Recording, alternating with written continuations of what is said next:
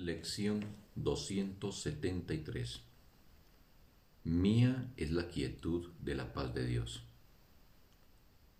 Tal vez estemos ahora listos para pasar un día en perfecta calma. Si esto no fuese posible todavía, nos contentaremos y nos sentiremos más que satisfechos con poder aprender cómo es posible pasar un día así. Si permitimos que algo nos perturbe, aprendamos a descartarlo y a recobrar la paz. Solo necesitamos decirles a nuestras mentes con absoluta certeza, mía es la quietud de la paz de Dios. Y nada podrá venir a perturbar la paz que Dios mismo le dio a su Hijo. Padre, tu paz me pertenece.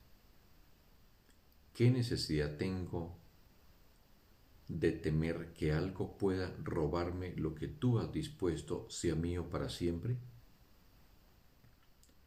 No puedo perder los dones que tú me has dado. Por lo tanto, la paz con la que tú agraciaste a tu Hijo sigue conmigo en la quietud y en el eterno amor que te profeso. Fin de la lección. Un bendecido día para todos.